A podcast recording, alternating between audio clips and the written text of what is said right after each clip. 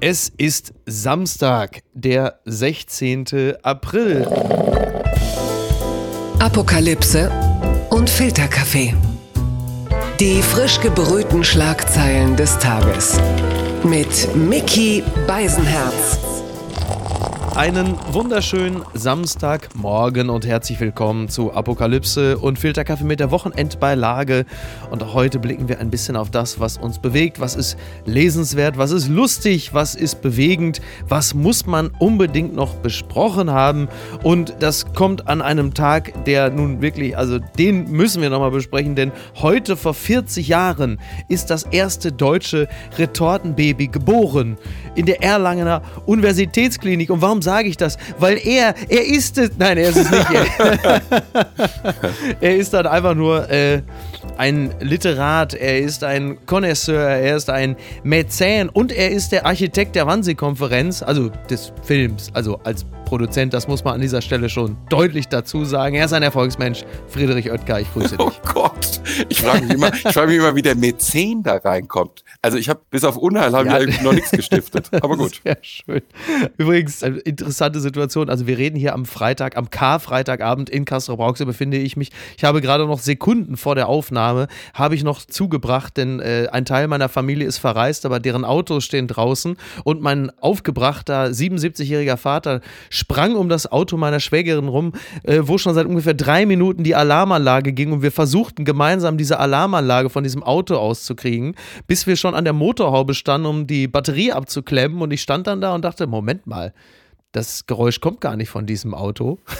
dann blickten wir, das war ein Nachbarauto und wir hätten fast an dem Passat meiner Schwägerin die Batterie abgeklemmt. Aber das nur, das ist also Geschichten aus der Provinz. Ne? Mhm. Wir kommen hierzu. Die Schlagzeile des Tages. Frohe Ostern wünscht Kurt Kister in der Süddeutschen. In Frieden ist der Text überschrieben. Viele Menschen sind Sumpfköpfe. Leider gehört man selbst für viele Menschen absolut dazu. Ein Vorschlag zur Versöhnung. Als der Krieg in der Ukraine noch nicht das alles beherrschende Thema war, hat man immer wieder mal gehört oder gelesen, dass Streit in einer pluralistischen Gesellschaft wichtig sei. Man müsse ihn austragen. Das sagen oft auch Menschen, die sich, wenn man mit ihnen streitet, sich schnell beleidigt fühlen. In aller Regel dreht sich der Streit dann nicht mehr um seinen ursprünglichen Gegenstand, sondern darüber, wie man streitet. Es ist leicht zu erkennen, wann der Streit über den Streit, also die Metastreitphase einsetzt. Es häufen sich dann Wörter wie Wertschätzen, Respekt, Augenhöhe oder Verletzung. Tja, das sind vermutlich Dinge, die du auch täglich äh, beobachtest oder möglicherweise mittendrin ist. Das weiß ich ja gar nicht. Ja, ja und auch falsch mache.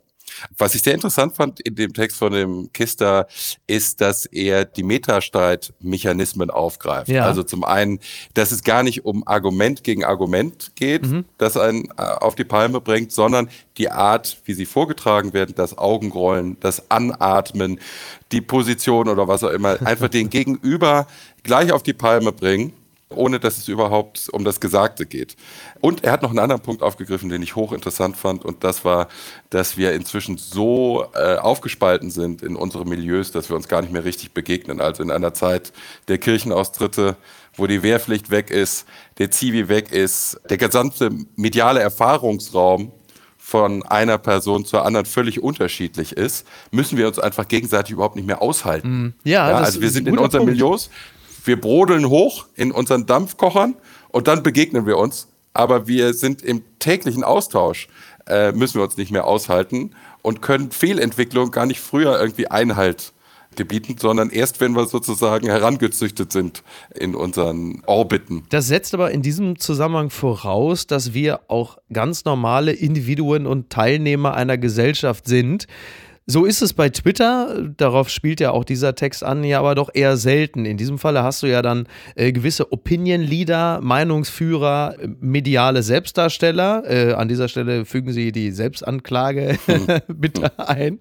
Und da geht es halt ja dann häufig auch wirklich gar nicht um Diskurs äh, und, und Debatte, sondern wirklich äh, um, um Volk. Ich nenne es dann ja gerne Volksmusik. Das heißt, du hast eine, eine steile These, du hast einen Take auf ein Thema und das soll dann möglichst möglichst viel Applaus äh, einbringen und damit ist es aber beendet. Du wirst ja niemals in eine Situation geraten, in der dieser Punkt dann plötzlich so aufgeweicht wird, dass derjenige, der ihn ursprünglich geäußert hat, sagt, da hast du recht. Das stimmt. Du weißt ja, ich bin nicht auf Twitter. Es ist ja ein, durchaus ein Punkt, den wir häufig mal besprechen, wenn ja. wir zusammensitzen, weil ich stelle mir das einfach so vor, die Leute mit den Mistgabeln und den Schaufeln bringen einen auf den Dorfplatz, binden einen fest und dann ist es wahnsinnig schwer, das Gespräch mit jedem Einzelnen zu suchen. Der aufgebrachten Bauern. Ja. Deswegen äh, vermeide ich das in Gänze. Ja. Was ich übrigens mache bei großen Themen, bei großen Streits im Familienraum und im Freundeskreis ist, das habe ich schon mehrfach gemacht, wenn es wirklich wichtig ist, dann schreibe ich einen Brief. Ah, oh, gut. Das habe ich von meinem Vater so gelernt. Ja. Und bisher kam auch immer ein Brief zurück. Okay. Da ist dann nämlich auch die Metaebene drin, dass der Gegenüber es mir wert ist, dass ich mich hinsetze, ein paar Zeilen schreibe, auch nicht aus der Lameng heraus, sondern mal durchatme, mhm. dass ich den zur Post bringe und sowas. Das ist ja eine Wertschätzung auf der Metaebene. Ja. Ich kann das nur empfehlen. Das, das ist ja auch, glaube ich, der, das bestmögliche Szenario. Gut, Fedi, du hast natürlich auch einfach wahnsinnig viel Zeit, muss man sagen. Ne? Das ist ja überdeutlich. Außerdem bist du ja Sternzeichen, Manschettenknopf. Da kommt, da macht man sowas. Okay. Aber tatsächlich geht es ja. Nur weil ich was gegen Twitter gesagt habe. Und ich bin mir immer noch nicht sicher, dass der Plural von Orbit Orbite ist. Aber, äh, Entschuldigung. Wir reden ja aber auch jetzt hier über Abbitte. Von daher ist es ja auch ja. der. Ne? Nein, da, da hast du aber natürlich das, das Richtige angesprochen. Denn meistens geht es ja um Wahrnehmung, Aufmerksamkeit und Beachtung. Also das hat man ja, weil du ja gerade schon von Briefen, das hat man ja ganz viel auch bei Leserbriefen und wütenden Kommentaren. Ja. Sobald du reagierst, sind ja viele auch schon beruhigt, weil ja. sie plötzlich wahrgenommen werden. Sie finden Beachtung. Das ist ja im Grunde genommen fast viel wichtiger als die Qualität dessen, was da noch geschrieben wird. Klar, wenn du natürlich schreibst, du Arschloch, dann. Wobei selbst da, also viele, ähm, das merkt man ja auch bei Trollen und so, deswegen sagt man ja immer, don't feed the troll dass man sich gar nicht mit dem beschäftigen soll, denn die reine Wahrnehmung, die Beachtung ist ja im Grunde genommen schon, schon Nahrung. Aber das ist ja auch gar nicht so direkt der Punkt von Kister, sondern er, er, versucht ja irgendwie auch, uns Dinge zu empfehlen. Deswegen sagt er ja, dies ist kein Plädoyer dafür, dass man mit allen, die einem nicht passen, reden muss. Aber der Seele geht es besser, wenn man immer wieder mit sich selbst redet. Etwa so: Reg dich nicht so auf, versuche gelassen zu werden, lösche den Post, der dich ärgert, in deinem Hirn, anstatt deinen Ärger in einem neuen Post zu manifestieren. Und das muss ich auch sagen. Also die erfolgreichen Tweets bei mir sind all jene, die ich gelöscht habe ja. und die nie das Licht der Welt erblickt haben, weil ich gesagt habe, komm, wurscht. Und das macht wirklich einen, einen Gutteil meines, meines Schaffens aus. Man kann sich also anhand dessen, was veröffentlicht wurde, in etwa vorstellen, was da ja in der äh, geistigen Ablage. Ja, und so. Twitter ist ein wichtiges Tool, aber es hat, glaube ich, in Deutschland, äh, wie er schreibt, 1,4 Millionen Nutzer, mhm. also über 80 Millionen Deutsche nutzen es nicht. Ja, ja, richtig. Das ist ja der Take von Drew Michael, dem Comedian, ja. äh, der sowieso sehr viele kluge Sachen sagt. Er sagt, man müsste Twitter eigentlich auch so abbilden, weil du scrollst natürlich durch den Feed oder durch deine eigene Kommentarspalte und da kommt Kommentar an Kommentar. Wenn es aber repräsentativ sein soll für die Gesellschaft, dann würdest du scrollen, Kommentar, lange, lange, lange, lange, lange, lange, lange, lange nichts, Kommentar, eine Stunde nichts, dann wieder, um das einigermaßen repräsentativ zu halten, was mhm. dir da überhaupt für einen Teil der Gesellschaft begegnet. Was aber Kiste auch richtig sagt, weil er auch schreibt, 1,4 Millionen nutzen täglich Twitter. Unter den vergleichsweise sehr wenigen Twitter-Menschen gehören nun viele aber jenen Berufen und Gruppen an, die gerne über wir reden, wenn sie ihr eigenes Milieu meinen oder aus der Kommunikation im eigenen Milieu schließen, wie alle anderen. Also wir reden und denken. In Politik, Kultur, Betrieb, Journalismus, Marketing, Agenturen und Lobbyismus ist das Smartphone eine Weltanschauungsmaschine geworden. Klar, und da der Journalismus für viele immer noch das Tor zur Welt ist, sieht die Welt natürlich in erster Linie so aus, wie der Journalist bei Twitter sie sieht, auch eingespeist durch die Menschen, mit denen er links und rechts kommuniziert. Das deckt sich dann halt eben nicht immer mit den Terrassen und Balkonen äh, der Republik, auf denen ganz andere Themen eine Rolle spielen. Was mir übrigens aufgefallen ist, als ich meine Cousine Pia heute hier bei uns äh, im Heimatdorf begrüßte, aus Berlin Lichtenberg kommend mit Dreadlocks als weiße junge Frau. Mhm. Und das Erste, was ich sage, immer, äh, du schneidest dir hier sofort die Dreadlocks ab, sonst kannst du bei uns hier nicht auftreten. Und sie guckt mich an und sagt, was? die hat natürlich nichts davon mitbekommen. Fridays for Future Hannover, äh, Was? Ich würde auch sagen, in Kassel Brauxel ist er auch safe. Ja, in Kassel, das ist allerdings richtig. In Kassel Brauxel ja. hat man weder etwas von kultureller Aneignung jemals gehört, noch von Fridays for Future. Von daher ist es, also ich glaube auch, sie blickt auf ein relativ ruhiges Wochenende in der Provinz. Das muss man sagen. Übrigens, und das kleine Überleitung zum nächsten Thema, Benedikt der 16. wird 95 Jahre alt mhm. am Samstag, den 16. April, wird er ehemalige Papst, äh, the artist formerly known as Josef Ratzinger, ja. 95. Und ich bin sehr, sehr, sehr glücklich, wenn mir jemand sagt, dass er das hier komplett und bis ins letzte Detail hat sehen müssen. Blattgold. Die Passion auf RTL. Johannes Schneider hat eine kleine Rezension für die Zeit geschrieben und überschrieben ist der Text mit Heilige Scheiße. RTL bringt die Passion Jesu Christi als Live-Event vor Publikum mit vielen Prominenten auf die Bühne. Das ist zu fundamentalistisch, um wirklich witzig zu sein. Ja, also so viel kann ich sagen. Johannes Schneider ist jetzt nicht eben sehr begeistert gewesen von dem, was da am Mittwochabend live aus Essen von der Rüttenscheider Schlemmermeile und vom Burgplatz gesendet worden ist. Und äh, er äh, schreibt unter anderem, wer den ersten von RTL für Deutschland gesuchten Superstar Alexander Klavs als Jesus besetzt, wer Pilatus in einen Trump-Anzug packt, wer Jesus in der blauen Minna der Essener Polizei auf die mitgefangenen Kati Karrenbauer Wolfgang Barrow treffen lässt, wer Martin Semmelrogge zum Mörder Barabbas macht, der will, dass dass man sich über diesen Aberwitz das Maul zerreißt. Ja, ich ja. glaube, da äh, kann man schwerlich widersprechen. Ein Traum. Ein Traum, ein Fiebertraum leider. Aber Hast du es gesehen? Ja, natürlich. Aber Micky, bevor wir, bevor wir auf das deutsche Hamilton äh, zu sprechen kommen, auf, auf die äh, Passion nach RTL, würde ich, würde ich gerne nochmal einen Aufruf starten an deine Hörer ja. in Bezug auf Benedikts Geburtstag. Ja. Denn es gibt nämlich einen Umstand, Benedikt ist Papst geworden, glaube ich, im April 2005. Ja, genau.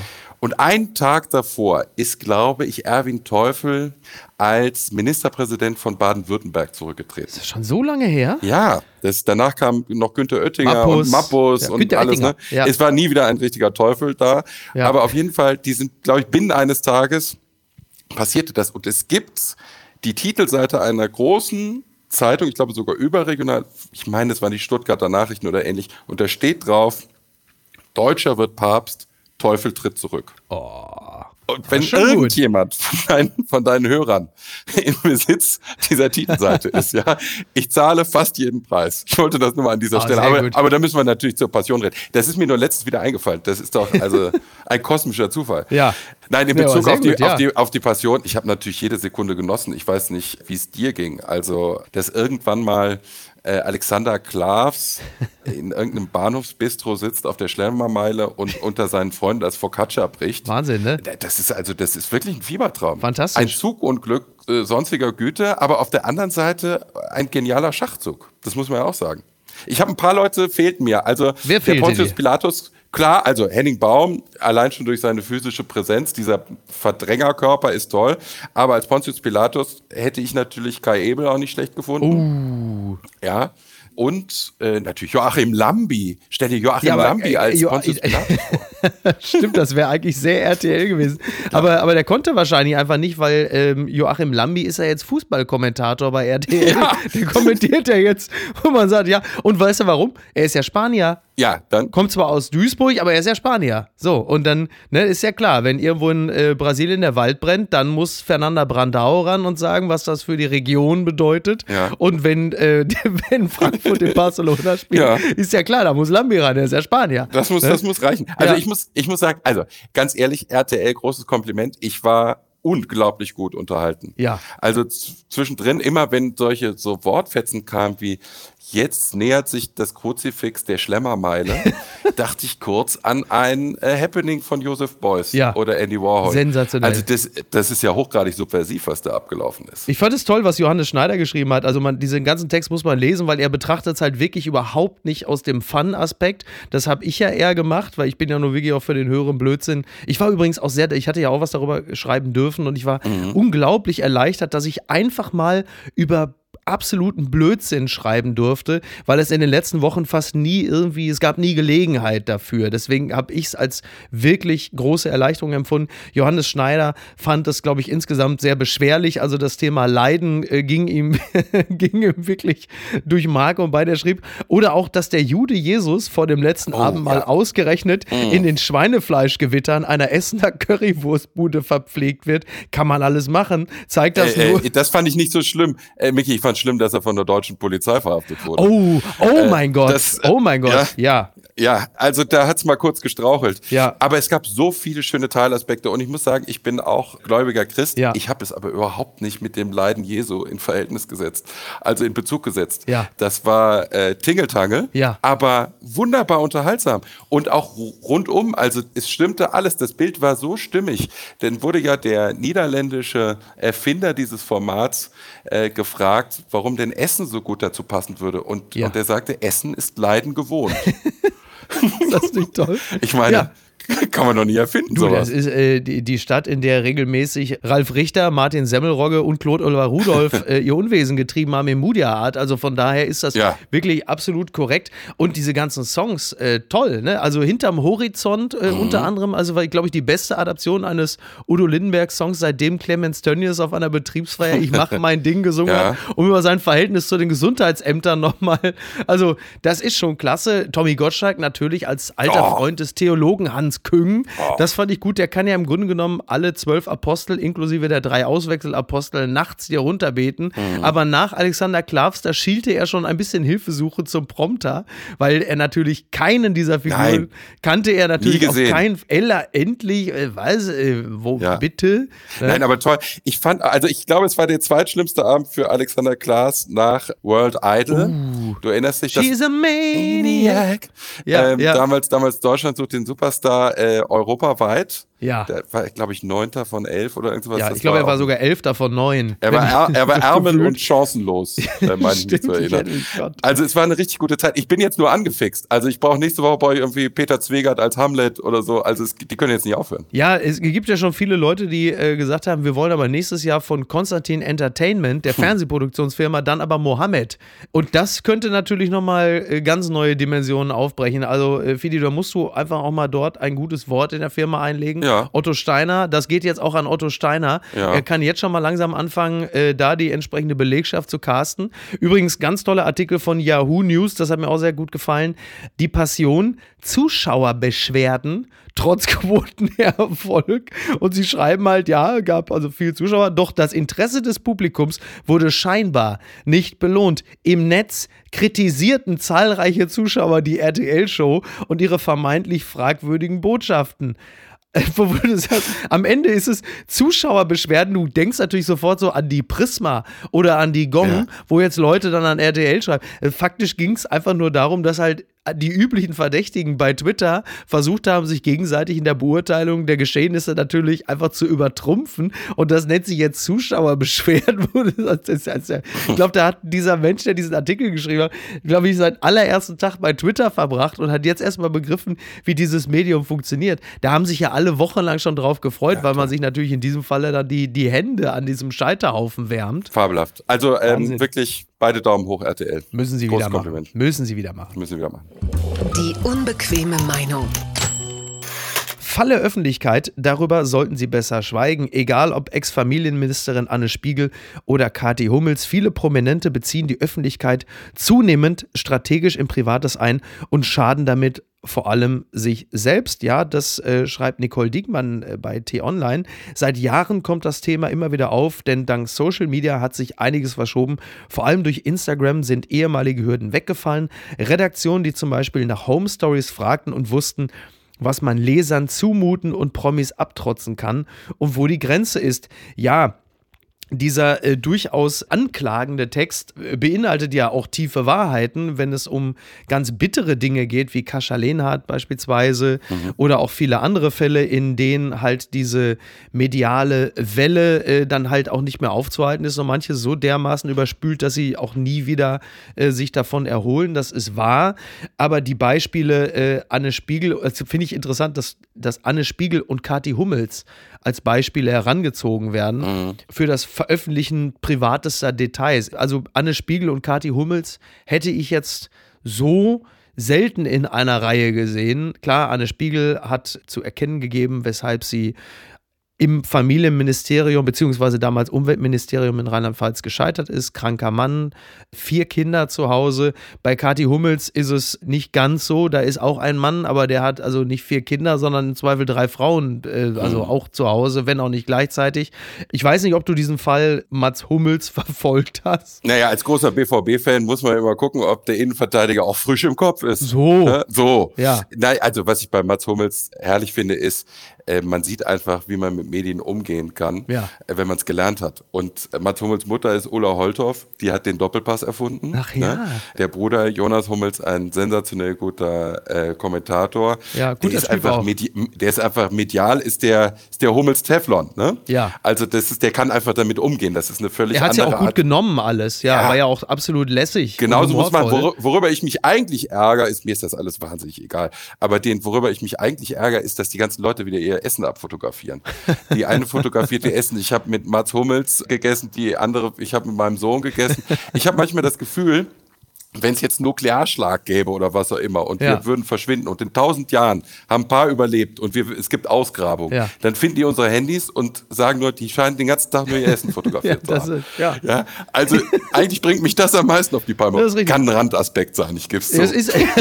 Ja, vor allen Dingen jetzt, wenn es um den Atomschlag geht, vielleicht erstmal mit Jodsalz äh, würzen. Ne? Ja. Vielleicht schon mal nicht verkehrt, vielleicht bringt es ja schon mal was. Dann sind wir vielleicht die Einzigen, die noch erzählen können, was da eigentlich wirklich gelaufen ist. Ja, äh, ja interessant, interessant interessant ist halt in der Causa Hummels und also ich sag mal so, ich kann aus sehr, sehr gut unterrichteten Kreisen sagen, dass da teilweise dann auch äh, Frauen äh, sich hervorgetan haben, mit denen schon längere Zeit kein Kontakt mehr bestanden hat, die aber natürlich diese Situation dann gerne genutzt haben, um den Finger zu heben und zu sagen, pass mal auf, äh, liebe InTouch, lieber Promi Flash, also ihr dürft gerne auch mich kurz mal fragen, was denn da gelaufen ist. Ansonsten ist das natürlich an Banalität nicht zu überbieten und äh, die ansonsten ja viel viel gebeutelte Kati Hummels macht in diesem Zusammenhang ja durchaus einen ganz souveränen Eindruck, indem sie humorvoll das Ganze nimmt und äh, sich äh, darüber amüsiert. Also das denkbar Bestmögliche. Kathi Hummels macht ja ansonsten sehr häufig meines Erachtens den Fehler, dass sie versucht, das Bild in der Öffentlichkeit dadurch zu korrigieren, indem sie noch zwei, drei andere Sachen postet. Und da ist Social Media natürlich ähnlich wie das Dschungelcamp, wie Treibsand. Also du singst immer tiefer, je heftiger du strampelst. Und von daher, ja, ne, wurscht. Ganz weit vorne.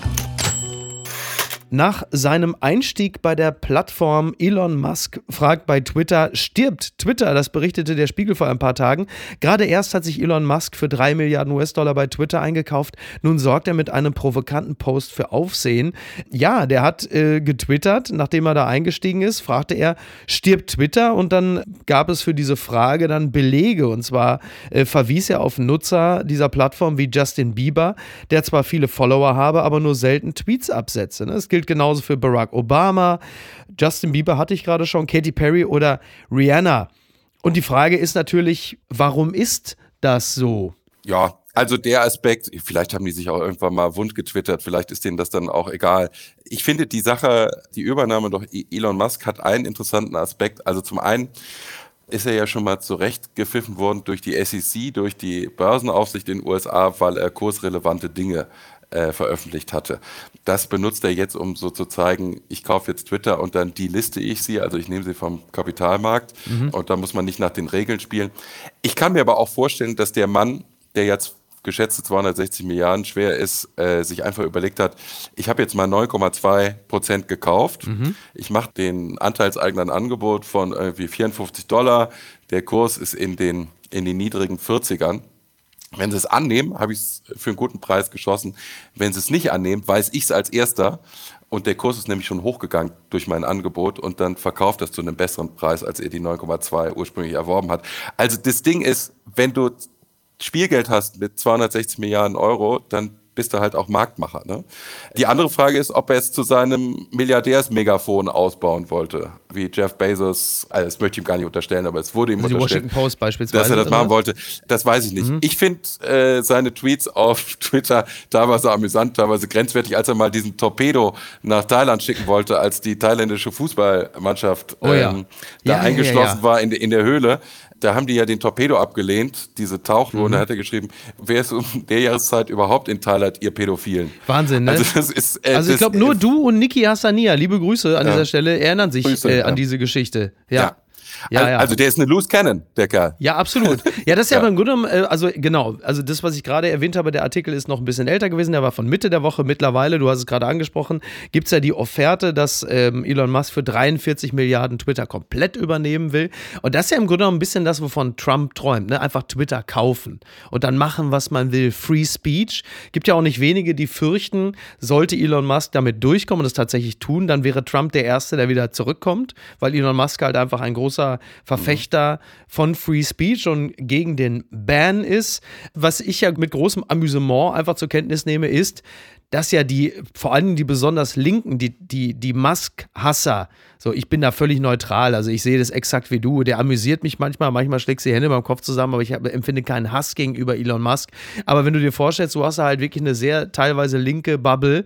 Was machen die denn dann, wenn dann einfach äh, Twitter Elon Musk gehört? Dann müssen die das ja verlassen. Also äh, das sind ja quasi Tweet-Nomaden. Die müssen dann woanders hinziehen, um dann irgendwo Verwüstung und Verstörung zu hinterlassen. Weil bei Twitter können sie nicht bleiben. Das ist ja quasi das Nestlé der digitalen äh, Kommunikation. Kommunikationskultur. Ich glaube, der Mensch ist sehr adaptiv was das angeht. ja, das ist, Erst das, kommt der Tweet, dann die Moral. Ja, aber ich finde es ganz geil, dass er halt einfach kaum hat er, äh, ist er bei Twitter, also der Eigner der größten Anteile mit fast 10 Prozent, fängt ja erstmal an, Twitter mal so ein bisschen so wie der Sous-Chef, der aus der Küche heraus ja. einfach eine schlechte Bewertung bei Yelp schreibt. Das ist ja irgendwie auch bewundernswert, oder? Ja, ja, absolut. Das ist irgendwie toll. Und was die Künstler angeht, weil das war ja die ursprüngliche Frage, naja, da muss man auch sagen, Menschen wie beispielsweise Justin Bieber oder von mir aus auch Rihanna, die haben ja häufig auch nichts davon, bei Twitter etwas zu schreiben, weil sie ja in dem Sinne kein, sie brauchen keine Verlautbarungsplattform, wenn sie einfach nur ein Album aufgenommen haben. Sie brauchen auch keinen Diskurs. Sie sind ja keine Journalisten, sind auch keine Politiker,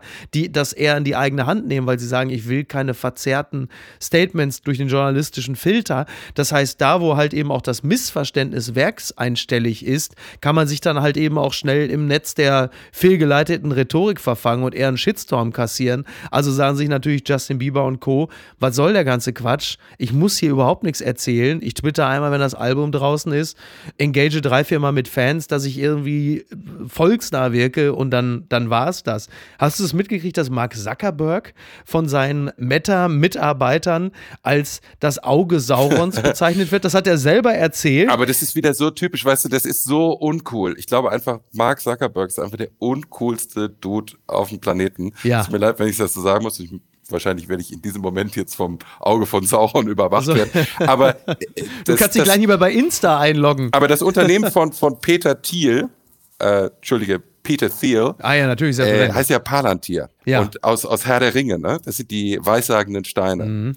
Und ich glaube, dann hat sich Mark Zuckerberg einfach gedacht, so, boah, der, der hat einen Kick-Ass äh, Herr der Ringe-Name. Ich brauche auch einen. Ach, ja also ich weiß nicht, ob der das Auge von Sauron, ob das irgendjemand jemals jemand zu dem gesagt hat. Ich glaube, der ist so uncool. Aber er sagt ja auch lovingly. Die Mitarbeiter würden das lovingly sagen, ja, ja was ja. ja. auch ein bisschen schwierig ist, weil äh, also man wird ja auch relativ selten jetzt liebevoll als äh, du bist Hitler 3.0 bezeichnet. Das passiert ja im Unternehmen auch eher selten. Ja. Mein Bruder hatte auf der Baustelle, die er mitunter geleitet hatte, den Spitznamen Saddam.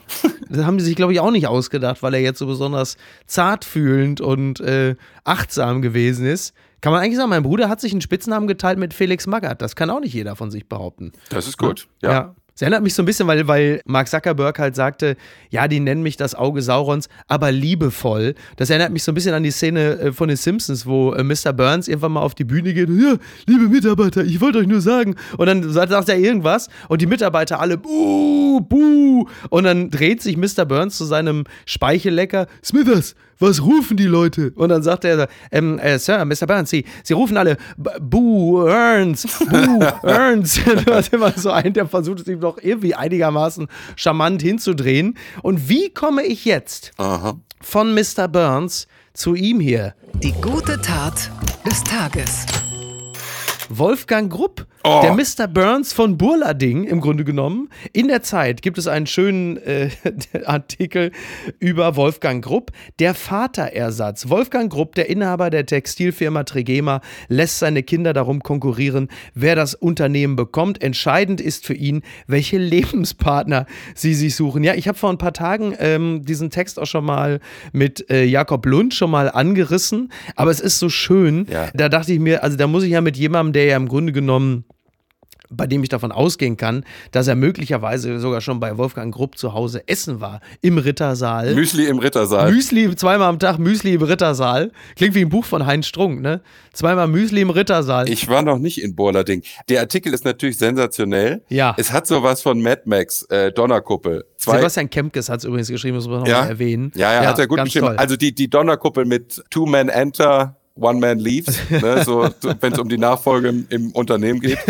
Nein, was ich, was ich äh, wahnsinnig lustig finde, es gibt eine sehr gute Dokumentation über Wolfgang Grupp, die heißt Der König von Borlading. Ja. Und da werden so ein bisschen die äh, Marotten von ihm besprochen. Also zum Beispiel, dass er sich aus seinen Anzügen immer die Innentasche rausnähen lässt, rausnehmen lässt, damit die noch enger anliegt. Ja. Also das ist so ein bisschen wie die eine Zigarette Lord extra am Tag, die er nur raucht und so. Also man muss einfach auch dem Mann Respekt zollen, weil er natürlich zum einen weiß ich nicht, wie man Textilien in dem Preissegment in Deutschland bei den Lohnnebenkosten. Wir produzieren ausschließlich in Deutschland und solange ich lebe, wird das immer so bleiben. Ich habe keine Ahnung. Der Affe hat es gesagt. Ich habe keine Ahnung, wie die, also der Affe von Grupp. Trikotwarenfabriken Gebrüder Meier wofür Trigema steht, wie sie das in Deutschland machen. Davor ziehe ich den Hut. Der Mann setzt 1200 Leute in Lohn und Brot. Ne? Ja, ja. 1200 Leute auf der Payroll, das ist toll. Deswegen billige ich ihm jede Marotte zu. Und ich liebe in Deutschland die Provinzfürsten mit ihren Marotten. Ja. Ich, wenn ich nur mal Seitenbacher Müsli Aha. anführen darf. Ja? Ist gut für deine Verdauung. Ja, Seitenbacher Müsli. Mit Willi Pfannenschwarz, dem Unternehmenschef, der das im Keller selbst einspricht, das Ganze. Ja. ja. Und dann ein paar Etagen höher ja. in der Steuerklasse Dirk Rossmann, ja. der äh, Aktionär. Der Bestsellerautor Dirk Rossmann. Bestsellerautor, auch als Drogist bekannt, aber Bestsellerautor Krakendirk. Krakendirk, wie ich ihn liebevoll nenne. Krakendirk, wo man wirklich sagen muss, äh, es hilft natürlich, dass er auch Aktionär bei Bastei Lübbe ist, aber dass der zwei Ökos-Villa rausbringt mit der neunte Arm des Oktopus und der Zorn des Oktopus. Wahnsinn. Das ist doch, das sind doch Marotten, das kannst du nicht erfinden. Ja, nein, ich finde das Herrlich. toll, das ist wirklich toll. Dirk ja. Rossmann ja auch äh, guter Kumpel von mir, hat sich aber auch schon länger nicht mehr gemeldet. Ja. Ne? Auch so ein Judas, den hätten sie mal hier bei der Passion, hätten sie Dirk Rossmann schön mitlatschen lassen können. Da wären aber einige, aber gut, das ist ein anderes Thema. Das ist Thema. die Skatrunde an der Peine, ne? Das ist äh, ja. mit, äh, nee, an der Leine mit, mit, Entschuldige, mit Immendorf, äh, Jan Kind, Rossmann und Gerd Schröder, ne? War nicht auch noch Grossmann dabei, der Ex-RWE-Chef, ja, war der nicht auch noch? Und wahrscheinlich Götz von Fromberg, der Anwalt, der dann im Zweifel auch äh, immer mal dabei ist, wenn Hanebut von den Hells Angels auf Bewährung kommt, damit er, weil alle wissen, das passiert dem ja nicht nochmal. Der ist ja auch mal aus. Sie haben seine Dämonen, haben wir da von ihm. Das ist, ich finde das ja toll. Auch äh, Grupp, über Grupp selber, Grupps Eltern schickten ihn eins ins Internat nach St. Blasien im Südschwarzwald. Dort doziert Grupp, habe ein jeder mit seinem Vater geprahlt. Meiner hat ein Schloss, Meiner fährt ein Mercedes. Wenn die Kinder ihrem Vater nicht nacheifern, dann hat der Vater versagt. Mit der Handkante haut Grupp auf den Tisch. Versagt! Ja. Und das, man kann sich das so gut vorstellen. Ein Bekannter von uns schickte mir äh, unlängst in dem Zusammenhang eine SMS, weil Genau, er wollte eine, die Tochter von einem Bekannten zu Grupp schicken, mhm. damit die da ein Vorstellungsgespräch hat, damit sie bei Trigema anfangen kann. Und dann sagte grob sinngemäß, wenn die sich bei uns bewirbt, dann ist sie überall woanders schon abgelehnt worden. Ich werde sie nicht nehmen. ist doch toll, oder?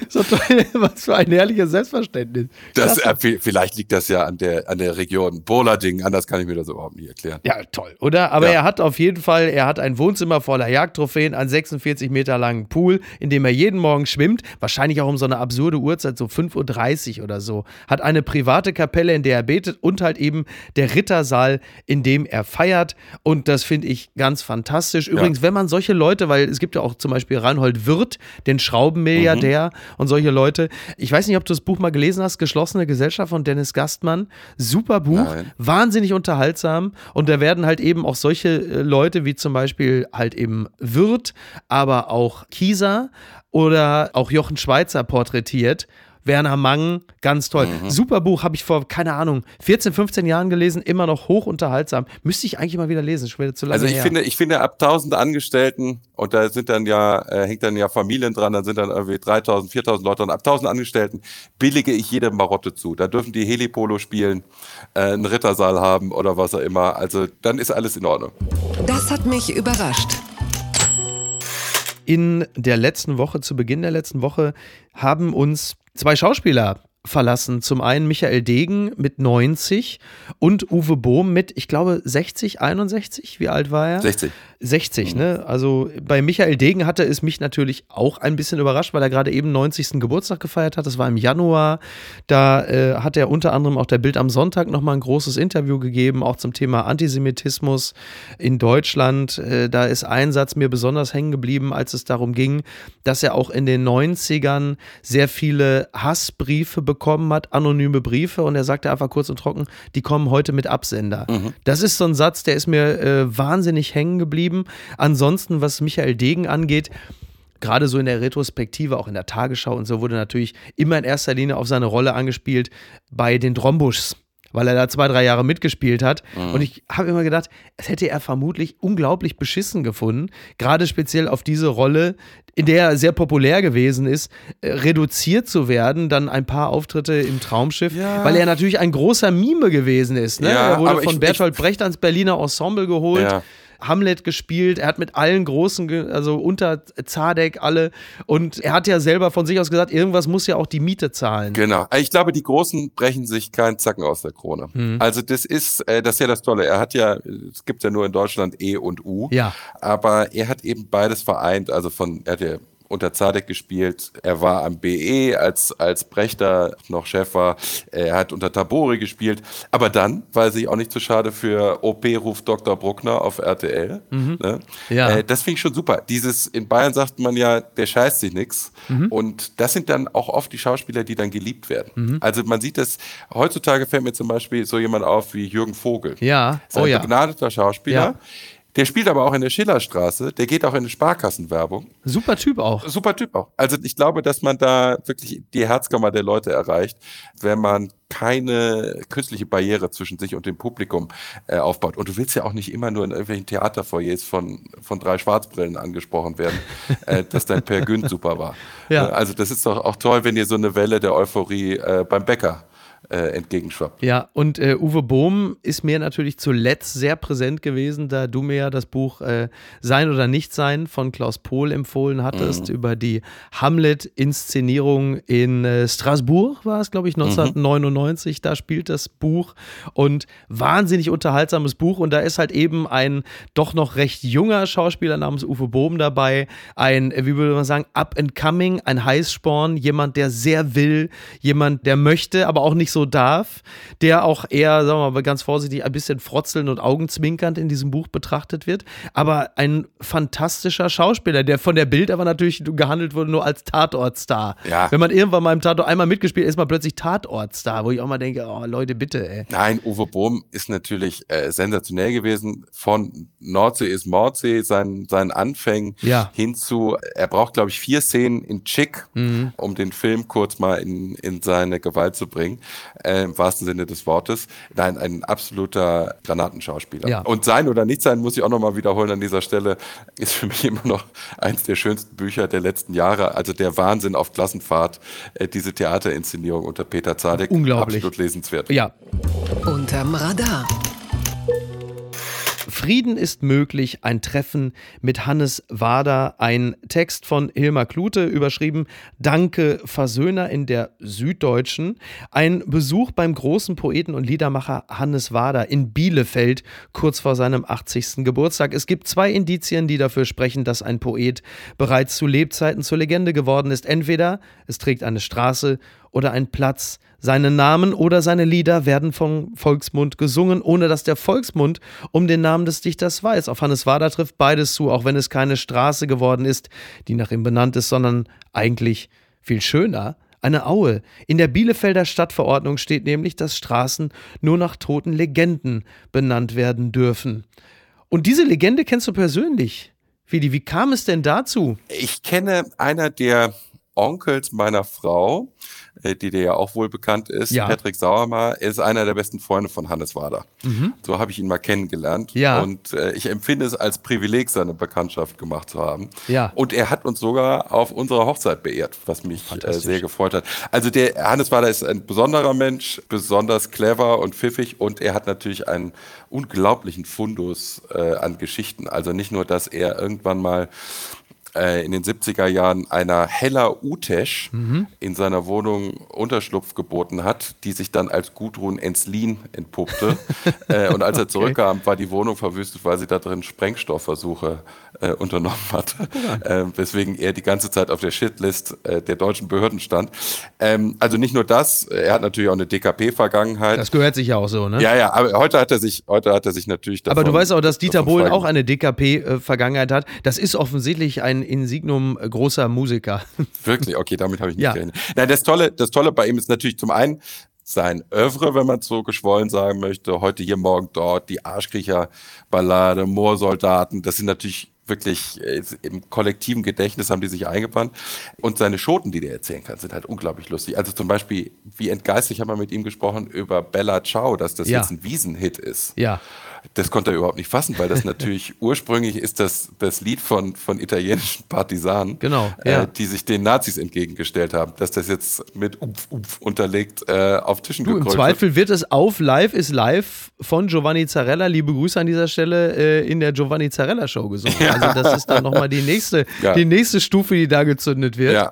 Und, und er hat eine, eine rührende Freundschaft mit, mit äh, Reinhard May. Die beiden sind ja durch Deutschland gezogen zusammen. Ist ja eigentlich dieses Trio, ne? Reinhard mit May, war, äh, mit, mit äh, Konstantin, Konstantin Wecker. Wecker. Ja. ja. Und da gibt's halt auch so Schoten. Also Reinhard May, das hat er auch mal in irgendeiner Talkshow gesagt, Reinhard May reist immer mit einer Zange, weil ihm in den meisten Pensionen und Hotels der Wasserdruck nicht genügt. Und der Wasserdruck ist nicht genug, die Zange hol ich her.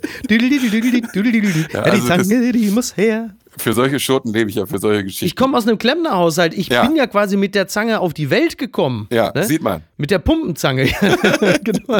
Jetzt kann ich es endlich sagen. Nach ungefähr 450 Folgen Podcast kann ich es endlich zugeben. Mein Vater hat mich bei einer Hausgeburt mit einer Wasserpumpenzange zur Welt gebracht.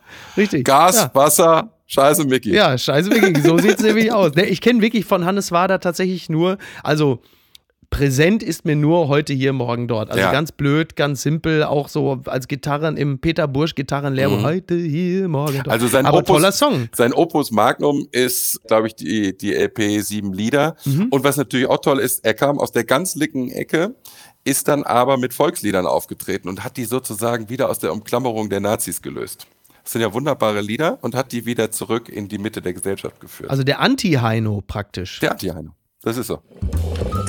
Gibt's doch gar nicht. Die Toten Hosen, als die Hosen illegal in der DDR spielten. In einem neuen Interview spricht Campino über die Erfahrungen, die die Toten Hosen bei illegalen Konzerten in der DDR gesammelt haben. Das berichtet der Stern. Was derzeit noch in der Mediathek zu sehen ist, ist das, was am 13. April in der ARD lief. Und zwar die dreiteilige Doku Auswärtsspiel Die Toten Hosen in Ostberlin. Und da erfährt man, was ich nicht wusste, ist, dass die Toten Hosen Konzerte gespielt haben in Ostberlin und dort halt eben auch nochmal bemerken, was es auch für die Punks im Osten speziell bedeutet hatte, auf diese Konzerte zu gehen. Also für die Hosen selber war es schon nicht besonders ungefährlich, solche Konzerte zu spielen, aber für die Punks in Ostberlin natürlich ein Riesenproblem, dem man sich da aussetzt, sollte man da geschnappt werden. Aber das ist etwas, das war mir nicht bewusst und es gibt auch von diesem Auftritt dort, gibt es glaube ich auch nur ein einziges Foto, weil es mhm. natürlich keine Bild- und Tondokumente geben durfte, halt nur ein einziges Foto. Und darauf basiert aber trotzdem diese Doku, diese dreiteilige, was ich irgendwie ja. auch äh, rein stilistisch bemerkenswert finde, speziell du wahrscheinlich auch, der du ja nun mal Filme machst. Ja. Also die, ich habe einen Teil der Doku gesehen. Das hat mir sehr gut gefallen. Als Düsseldorfer habe ich natürlich eine gewisse Verbundenheit zu den Toten Hosen. Ja. Was ich einfach bei den Toten Hosen so interessant finde, ist eben der Frontmann Campino, mhm. der ja wie zwei andere Mitglieder der Toten Hosen, auch Andreas eigentlich heißt. Ja. Andreas Frege. Es gibt, also es genau. gibt drei Andreas in den, ja, in den Breiti ist, glaube ich, ein Andreas und äh, ja, genau. Andi ist genau. ein Andreas. Ja. Genau. Ähm, was ich interessant finde, ist, also wir haben ja gerade über Hannes Wader gesprochen, der aus nur ganz einfachen Verhältnissen kam. Der macht dann Chanson und Volkslieder. Und dann haben wir Campino, mhm. dessen Vater Richter ist, dessen Bruder Insolvenzverwalter ist, äh, Michael Frege, die größten Insolvenzen in Deutschland durchführt. Ein hoch erfolgreicher Mann, weißt du, der Neckermann gemacht hat, der Lehman Brothers ja. gemacht hat und sowas. Und der macht dann Punkrock. Ja. Ja, also ich glaube, der Großvater von Campino war, glaube ich, Präsident des Bundesverwaltungsgerichts. Also das ist wirklich, dass der dann Punkrock macht und Hannes Wader, das, das Volkslied, das finde ich so schön, dass diese Biografien in Deutschland möglich sind. Und bei Campino muss ich einfach sagen, ich urteile jetzt nicht über seine Stimme. Ich finde, mhm. auf vieles passt es sehr gut. Aber wie gesagt, ich bin auch düsseldorferisch gefärbt. Der hat halt ein unfassbares Charisma. Ja. Also es gibt ja den Spruch von Pablo Picasso, als er gesagt hat, wäre ich Soldat geworden, wäre ich General geworden, äh, wäre ich Mönch geworden, wäre ich Papst geworden. Ich wurde Künstler und ich wurde Pablo Picasso. Ähm, ich glaube, es ist fast ein Zufall, dass Campino Punkrocker geworden ist. Der hätte auch sonst ein Outlet für sein Charisma gefunden. Der ist vermutlich auch nicht umsonst befreundet mit Jürgen Klopp weil die beiden sich vielleicht in sich selbst gegenseitig erkennen, möglicherweise. Also die, die Connection ist natürlich der FC Liverpool, der Club, der Campino so viel bedeutet, neben der Düsseldorfer Fortuna. Ich habe ähm, in Vorbereitung einer Sendung damals das Buch Hope Street gelesen von mhm. Campino. Tolles Buch, deutlich besser, als ich es erwartet hatte in meiner nicht enden wollenden Arroganz, weil ich dachte, ja, jetzt kommt so eine Art Fußballbuch und ich und der FC Liverpool. Das ist ja ganz fürchterlich, wenn, wenn Männer, meistens auch noch Musikmänner, über Fußball schreiben, mhm. dann kann da, oft kommt da nichts Gutes bei raus. Mein FC Uerdingen. Ja. die schönsten Null-Nulls der 90er Jahre. Genau, ja. wunderbar. Ja, der Groti Aber es war okay von der, von der Lektüre her. Nein, es ist nicht nur okay, das war wirklich ein gutes okay. Buch. Ich habe das gerne gelesen. Campino ähm, auch schon jetzt doch ein, zweimal getroffen und wahnsinnig sympathischer Typ, lässig nicht überkandidelt. Ich war nie ein großer äh, Fan der Toten Hosen, muss ich auch dazu sagen. Mhm. Also hat mir jetzt nie wahnsinnig viel bedeutet, die Musik. Aber ich bin auch kein Hosenhasser, wie so manche andere, die sie halt einfach für eine Schlagerband im Popgewand halten. Würde ich nie behaupten. Meine persönliche äh, Historie mit den Hosen geht eigentlich darauf zurück, dass schon als ich 10, 11 war, habe ich immer mit einem Nachbarsjungen äh, gespielt, Jan, der aus sagen wir, eher einem problematischen Haushalt kam, das schon damit anfing, dass er in einem unglaublich schiefen Haus Haus gewohnt hat. Mhm. Also in diesem Haus konntest du nicht Murmeln spielen, weil das Haus halt einfach schief war. Und zwar so schief, dass du dafür keinen Statiker brauchtest. Und dessen Mutter war selber Punk. Der Vater war natürlich längst nicht mehr da, wechselnde Freunde. Und der hat damals schon die Hosen gehört. Und zwar noch vor Hier kommt Alex. Mhm. Und äh, das war damals halt noch richtig Punk. Und mich als Wohlstandsspross hat das auf eine gewisse Art und Weise natürlich auch fasziniert, weil mhm. das nicht die Art von Musik war, die ich hörte. Und da war es dann wirklich noch richtig Punk und noch richtig quer. Übrigens, als der ja. Begriff quer auch noch nicht so problematisch besetzt war. Und das ist so meine Erinnerung an die Hosen eigentlich. Die waren damals auf einem Level, zumindest für meinen alten Freund Jan, äh, mit Slime. Die Älteren werden sich an diese Band noch erinnern. Das war die die Opel Gang Zeiten, ne? Ja, das ist so genau. Äh, Ende 80er. Genau, Ende 80, Mitte, Ende 80er. Es gibt übrigens nicht wenige, die mit einer großen Begeisterung zur Kenntnis genommen haben, dass Materia und Campino bei Lanz gesessen haben, weil die Sendung Lanz in den letzten zwei Jahren ja ausschließlich Virologen, Politiker, Journalisten und NATO-Generäle zu Gast hatte. Und viele glauben jetzt, Nature is Healing. Es sind endlich wieder Menschen aus dem Kulturbetrieb eingeladen, Klammer auf, und Precht, Klammer zu.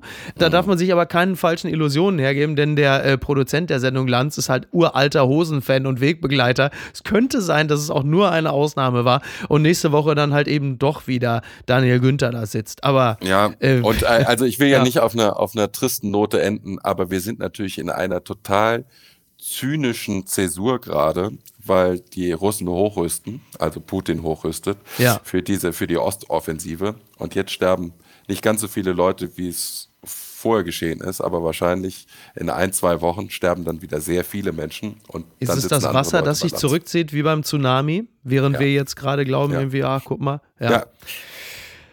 Bitte empören Sie sich jetzt. Höhle der Löwen, Ankerkraut-Deal mit Nestlé sorgt für desaströses Echo. Seele an den Teufel verkauft. So klagen viele und der Merkur übernimmt es gern. Nestlé übernimmt die Mehrheit des Hamburger Gewürzherstellers Ankerkraut. Doch Kunden und Kooperationspartner sind davon nicht begeistert. Ja, äh, Ankerkraut ist ja eine wahnsinnige Erfolgsgeschichte, eine Hamburger Erfolgsgeschichte, wie der Name unschwer erkennen lässt. Denn wenn etwas aus Hamburg kommt, da muss da entweder Moin dran stehen ja. oder irgendwas mit einem Anker. Anders geht es ja nicht. Nicht, mhm. ne? ist ja klar.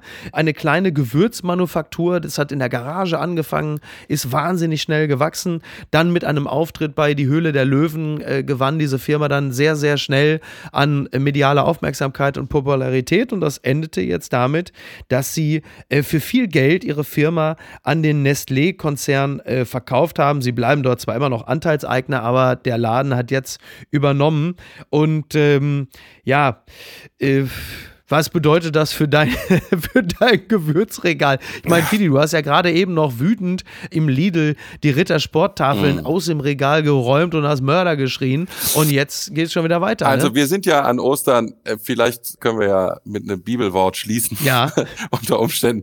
Also, wer frei von Schuld ist, der werfe den ersten Stein. Bei mir in der Küche finden sich schon Smarties, KitKat, Maggi, Tomi, Buitoni, äh, Hagen Das, äh, San Pellegrino. Du bist schlimmer als Hitler. Äh, Mövenpick. Das ist alles Nestle. Ja, also deswegen, ich kann dazu nicht sagen. Ich you finde die, ich find die äh, Praktiken von Nestle stark gewöhnungsbedürftig. Äh, man ja, muss sie, oder, oder ja. man muss sie auch ehrlich gesagt intolerabel.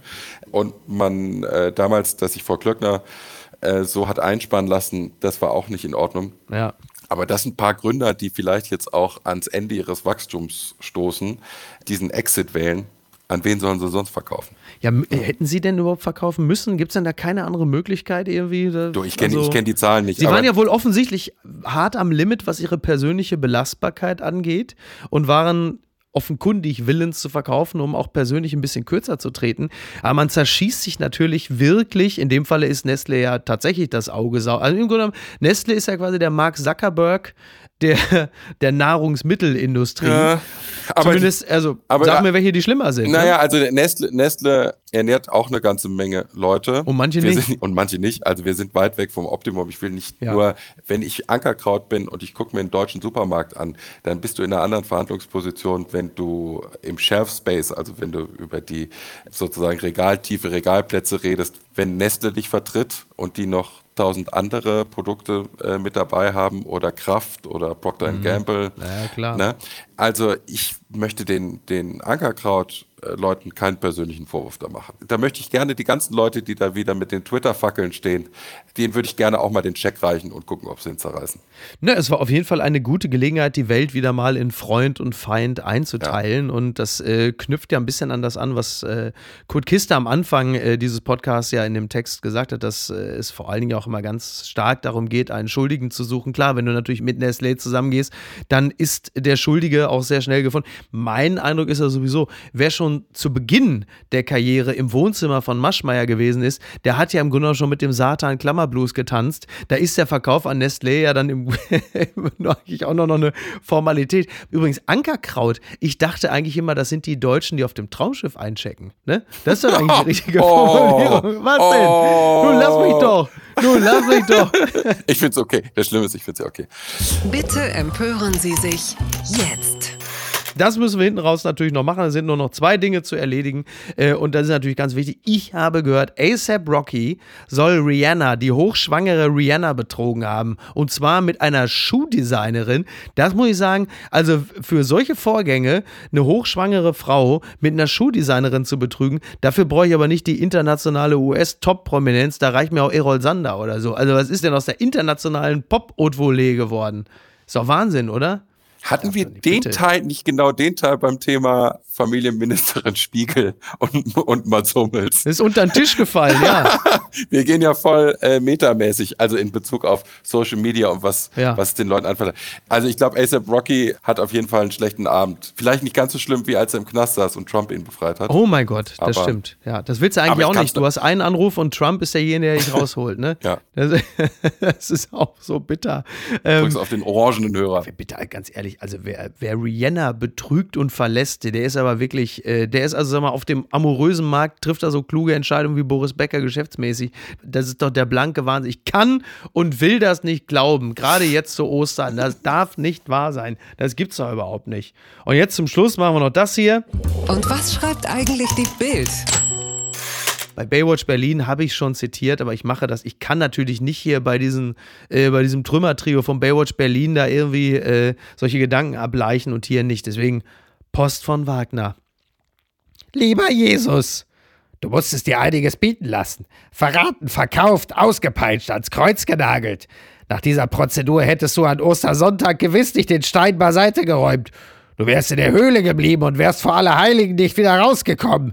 Du hättest dir die Hände vors Gesicht geschlagen und gehofft, dass durch die Löcher im Handrücken nichts von dem Elend an deine Netzhaut dringt. Was für ein unglaublicher Frevel. Die Passion Christi als Laienschauspiel beim Bohlensender. Die Kreuzigung als Dschungelprüfung in der Essener Innenstadt. Der Gang nach dem Ölberg. Vorbei an Pimki und der Konditorei Kötter. Das begeisterte Fußvolk johlt und klatschend in Funktionsjacken. Live dabei, der RTL Foltergarten. 666 auf der Fernbedienung. Wie lächerlich. Du bist der Sohn Gottes, nicht Gottschalks. Jesus ist Glaube, Liebe, Hoffnung, nicht der Heiland von der Currywurstbude. Jesus konnte Wasser in Wein verwandeln. RTL, die größte Geschichte der Welt. In die Hölle! Ich wollte Unterhaltung. Ich bekam die Dornenkrone. Herzlichst, dein Franz Josef Wagner. So, jetzt haben wir das auch erledigt. Ja. Scheiße. Aber dass Jesus von der deutschen Polizei abgeholt wird, da werde ich noch länger. Eieiei, ey. Hätte man eigentlich auch Mario Barth spielen lassen können nach der Woche, ne? Oder? Ja, aber ich muss sagen, wer mir gut gefallen hat, ist, ist Mark Keller. Was kann der Mann hauchen? Also, das ist der, der haucht besser als andere sprechen, muss ich sagen. Unfassbar, ne? Als ja. er mit dem Bullen, mit dem Polizeiwagen ja. zur Heilandübergabe schritt, da war er aber im full-blown Cobra 11 Modus, ne? Ja, hauchte gleich, sich dadurch. habe ich gleich Thermostat gecheckt. also, es wurde gleich kälter im Raum, wie er den da quasi ans Kreuz toll, gehaucht einfach hat. toll. Ja. Fidi, ich äh, bedanke mich ganz herzlich. Ich äh, wünsche dir ein frohes Osterfest. Dir auch, mein Lieber. Ich äh, hoffe, du kannst es in einiger Stille und äh, Besinnlichkeit feiern und ähm, fühle dich ganz herzlich wieder eingeladen. Bis bald. Jawohl, mach Jod, mein Lieber. Bis dann. Ciao. Tschüss. Apokalypse und Filtercafé ist eine Studio Bummens Produktion mit freundlicher Unterstützung der Florida Entertainment. Redaktion Niki Hassania. Executive Producer Tobias Baukhage. Produktion Hanna Marahiel. Ton und Schnitt Niki Fränking. Neue Episoden gibt es immer montags, mittwochs, freitags und samstags. Überall, wo es Podcasts gibt. Stimme der Vernunft und unerreicht gute Sprecherin der Rubriken Bettina Rust. Die Studio Bummens Podcast-Empfehlung. Hallo, ich bin Jan Müller. Olli Schulz und Jan Delay sind zwei der großen Namen, mit denen ich in den letzten Wochen über ihr musikalisches Gesamtwerk gesprochen habe. Und das, wie immer, sehr ausführlich. Denn bei meinem Podcast Reflektor geht es nicht nur um Musik, sondern auch um die Geschichten hinter der Musik. Ich selbst spiele bei Tokotronic. Ich weiß, was es bedeutet, Musik zu machen, in einer Band zu spielen, Alben aufzunehmen und auf Tour zu sein. Ich kenne alle Facetten, die sich mit diesem Beruf verbinden. Euphorie und Drama. Und genau darüber spreche ich mit meinen Gästen bei Reflektor. Was verbindet uns? Was unterscheidet uns? Reflektor gibt euch einen Blick hinter die Kulissen der Musikwelt, den ihr sonst so nirgendwo bekommt. Die Liste der Menschen, mit denen ich bereits sprach, ist lang. Deichkind, Campino, Jens Rachut, Doro Pesch, Judith Holofernes, Casper, Igor Levitt, Haftbefehl, Esther Bejarano, Charlie Hübner und viele, viele mehr. Music is a healing force of the universe. Reflektor, der Musikpodcast. Jeden Freitag. Ich freue mich drauf und ich freue mich auf euch. Wir hören uns. Euer Jan Müller.